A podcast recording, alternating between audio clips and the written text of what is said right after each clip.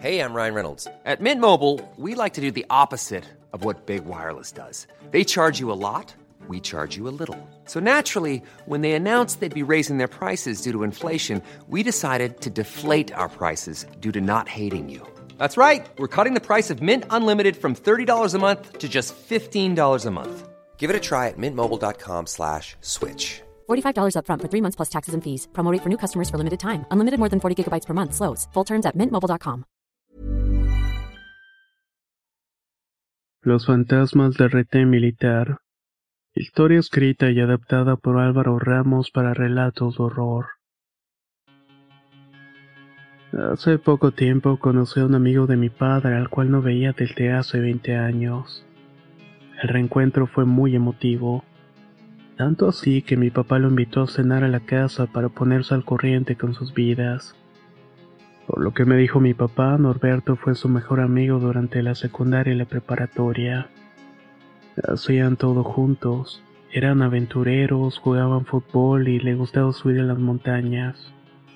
También se iban en bicicletas a la costa, lo cual es un trayecto de unos 25 kilómetros de terracería.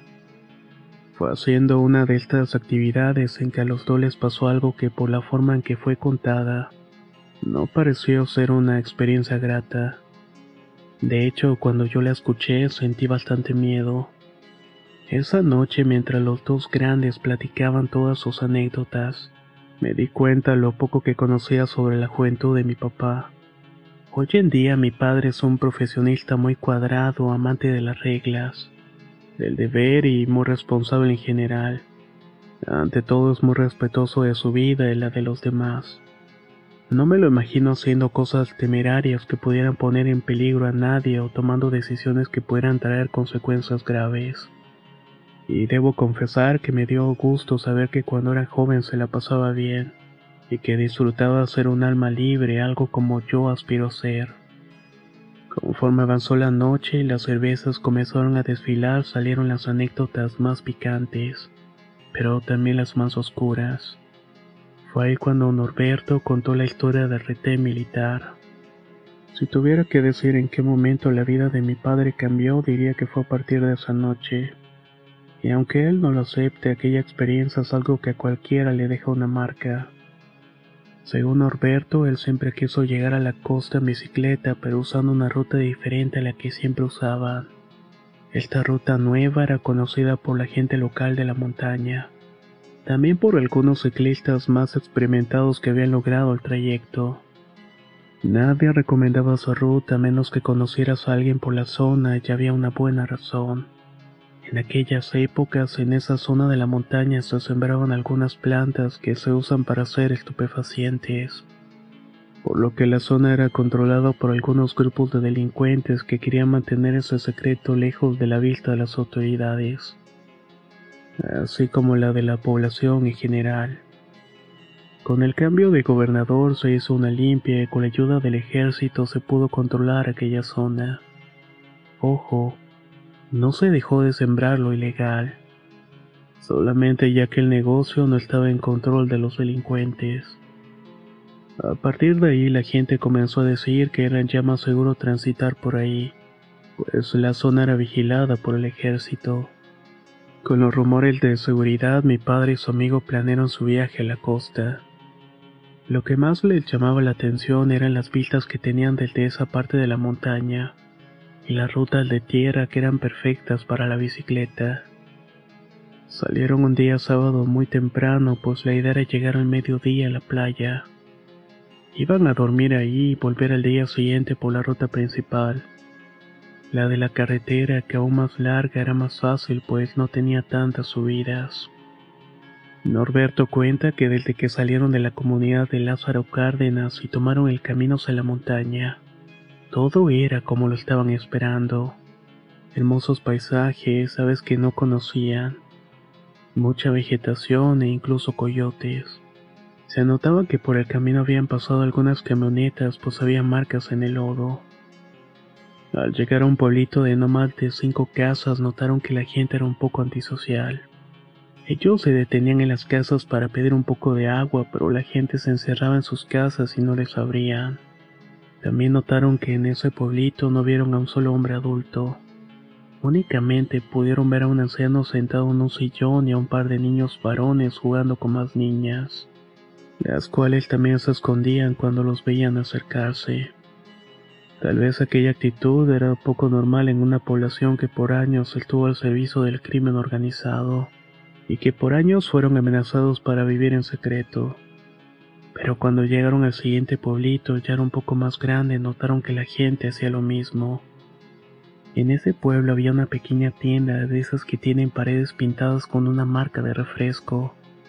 Ellos se detuvieron para comprar algo, pero el hombre que atendía no les quiso vender. Les dijo que siguieran hasta el pueblo de las amapolas y que ahí sí les venderían agua. Molestos por la actitud de esta gente, decidieron desviarse hacia un río que corría desde la montaña y que sabía que pasaba cerca. Ahí descansarían, tomarían algo y seguirían antes del atardecer. Como ninguno conocía la ruta y solamente se ubicaban por lo que otros ciclistas les habían dicho, se perdieron. Llegar al famoso río les tomó más tiempo del necesario y salir de ahí por el mismo camino fue todavía más tardado. En el río se bajaron a refrescarse, darse el chapuzón y comer frutas de los árboles que estaban alrededor. De pronto, después de casi una hora de estar ahí, escucharon voces en la vegetación. Eran voces de hombre buscando algo. Para evitar que les fueran a hacer algo, tomaron sus bicis y se fueron de ahí perdiéndose por un buen rato. El sol comenzó a caer y ellos no podían regresar al pueblito donde les negaron comprar agua. Sabía que estaban cerca, pero por más extraño que parezca, cada vez que tomaban un camino diferente terminaban regresando al mismo punto, hasta que del monte vieron salir a un militar.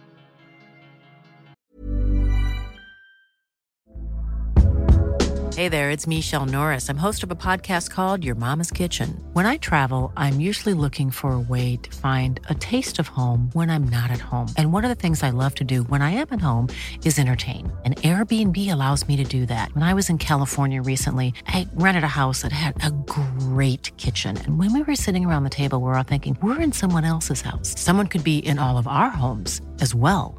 If you have a home, but you're not always at home, you have an Airbnb. Your home might be worth more than you think. Find out how much at airbnb.com/slash host.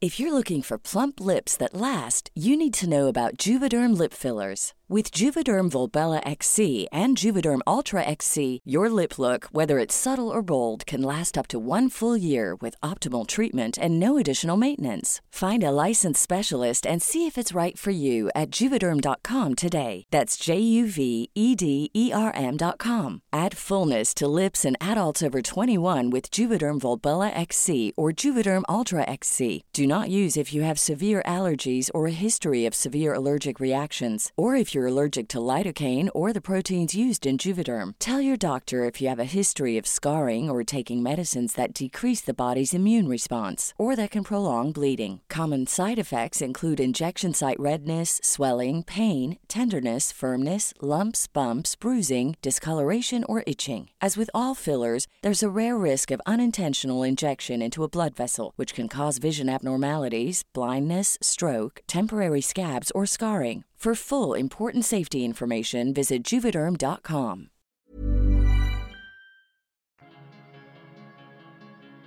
Al ver a este joven soldado sintieron un alivio.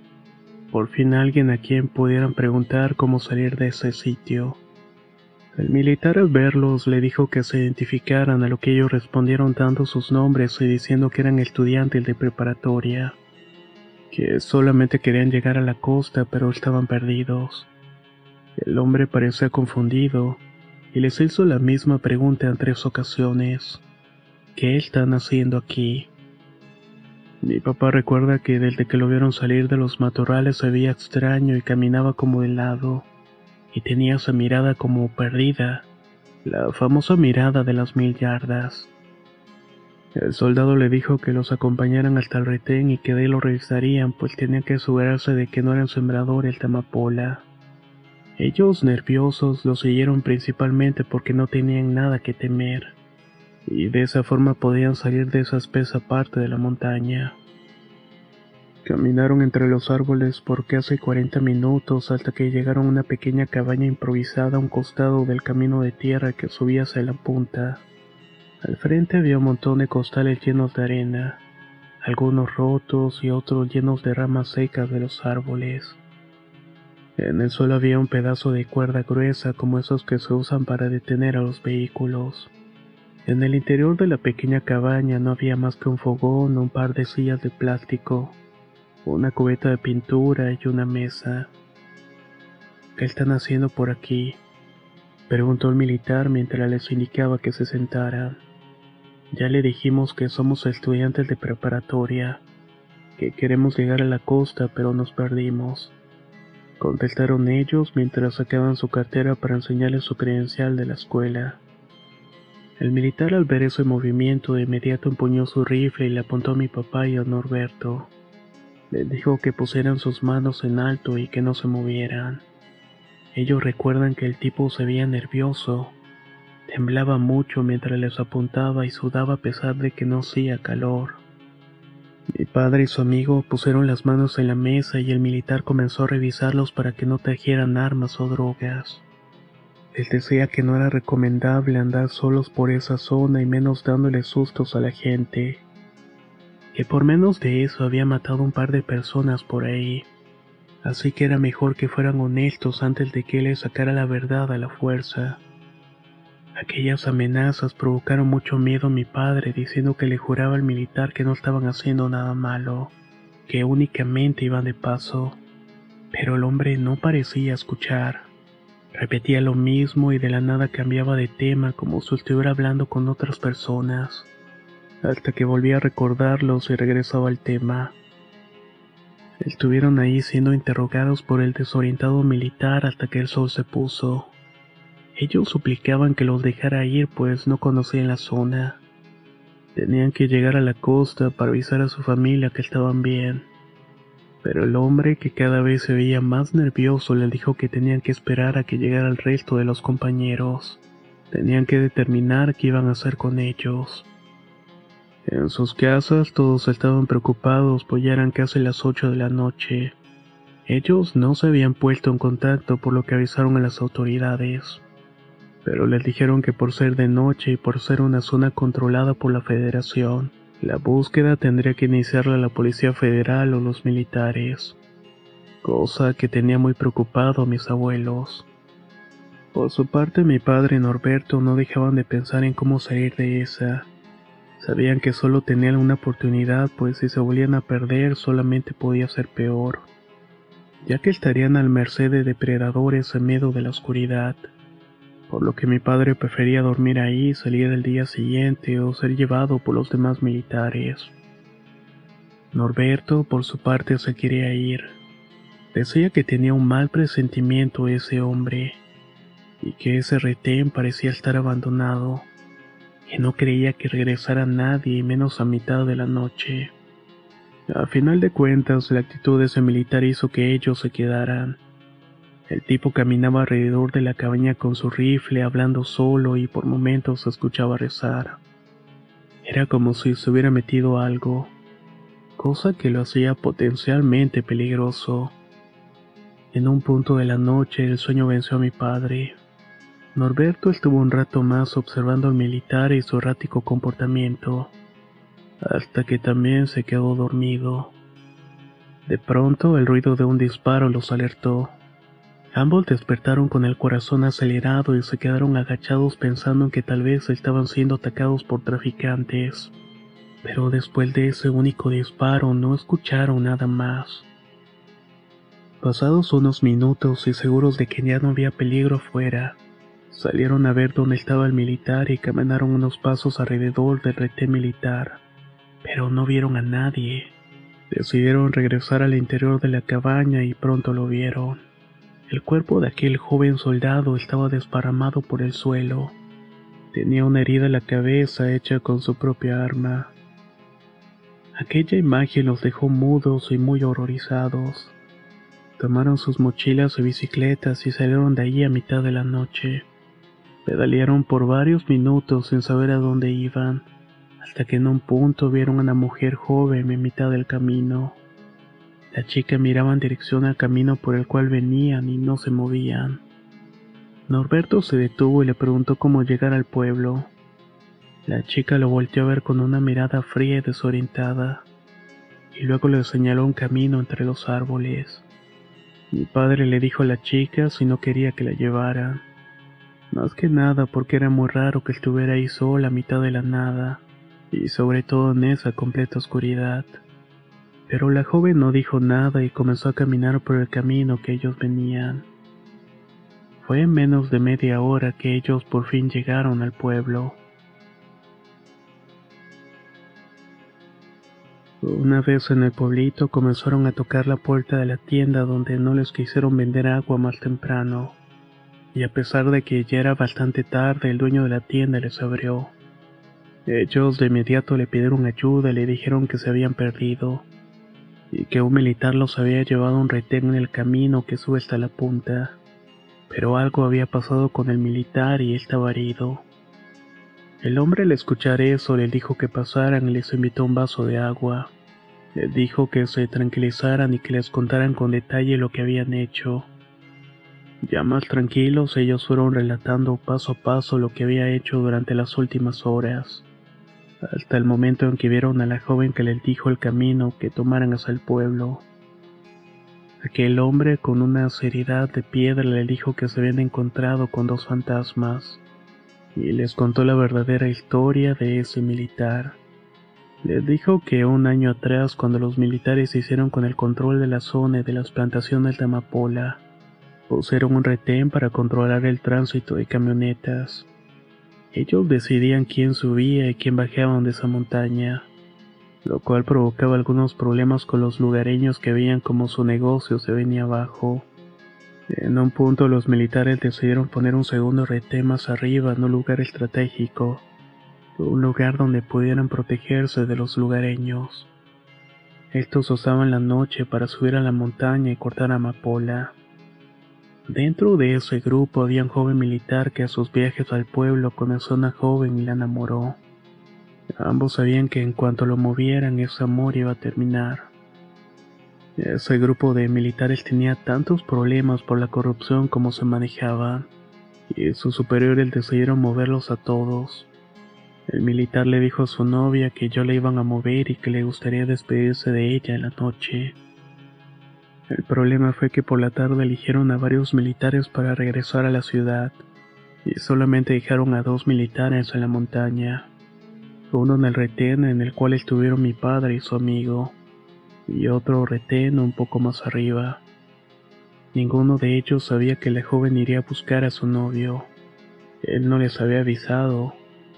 Se sabía que ese grupo de militares se metía sustancias, pues ellos mismos lo presumían y compraban las sustancias en los pueblos cercanos. Esa noche, como era la última que estarían ahí, los dos se intoxicaron con todo lo que pudieron. Perdieron la noción de la realidad y de pronto uno de ellos escuchó una voz que venía de los matorrales. Ahí logró ver una sombra por lo que de inmediato sacó su arma y disparó, matando de inmediato a lo que creía que era su agresor. Al acercarse se dio cuenta que le había disparado la novia de su compañero, le había matado al instante. Nervioso, asustado y totalmente intoxicado, tomó la decisión de quitarse la vida para no enfrentar a la justicia.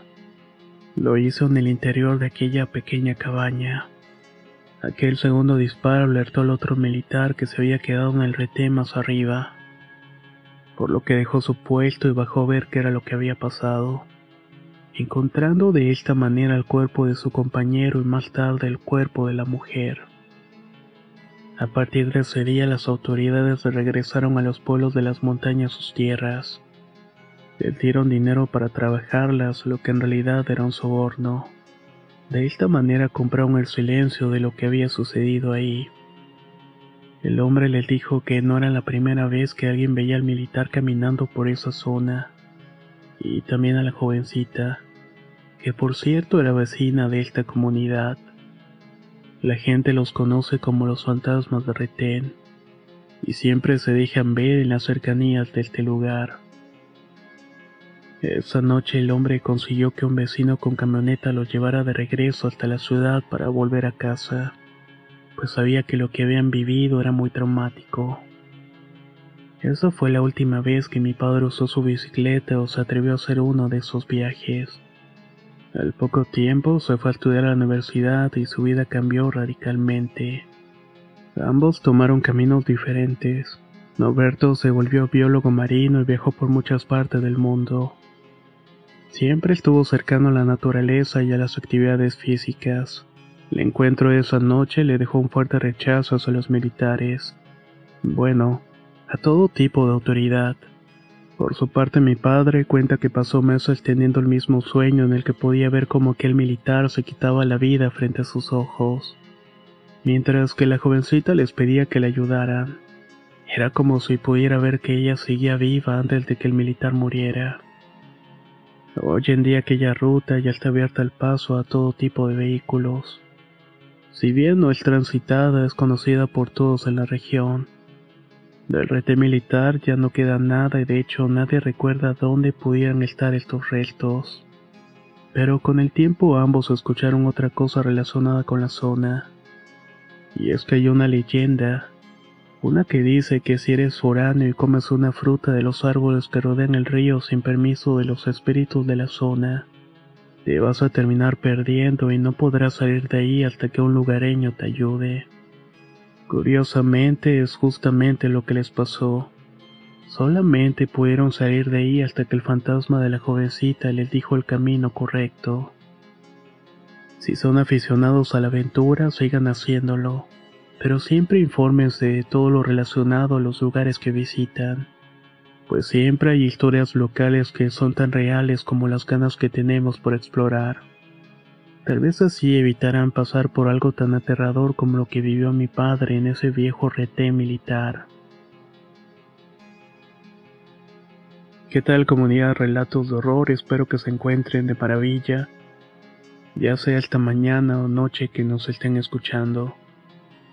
¿Qué les ha parecido la historia que han escuchado? Creo que muchos de nosotros tenemos como anécdotas que tienen que ver con viajes. Viajes que al final no resultan como esperamos.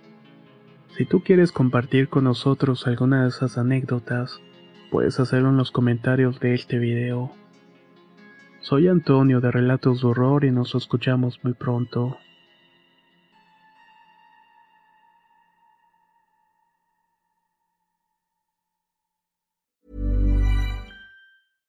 How would you like to look five years younger? In a clinical study, people that had volume added with Juvederm Voluma XC in the cheeks perceived themselves as looking five years younger at six months after treatment. Look younger, feel like you. Add volume for lift and contour in the cheeks with Juvederm Voluma XC. Reverse signs of aging by adding volume to smooth laugh lines with Juvederm Volure XC. For important safety information and to find a licensed specialist, visit juvederm.com. That's J U V E D E R M.com. Not for people with severe allergic reactions, allergies to lidocaine, or the proteins used in Juvederm. Common side effects include injection site redness, swelling, pain, tenderness, firmness, lumps, bumps, bruising, discoloration, or itching. There's a risk of unintentional injection into a blood vessel, which can cause vision abnormalities, blindness, stroke, temporary scabs, or scarring. Talk to a licensed specialist to find out if it's right for you. Planning for your next trip? Elevate your travel style with Quince. Quince has all the jet setting essentials you'll want for your next getaway, like European linen, premium luggage options, buttery soft Italian leather bags, and so much more. And is all priced at 50 to 80% less than similar brands. Plus, Quince only works with factories that use safe and ethical manufacturing practices. Pack your bags with high-quality essentials you'll be wearing for vacations to come with Quince. Go to quince.com/pack for free shipping and 365-day returns.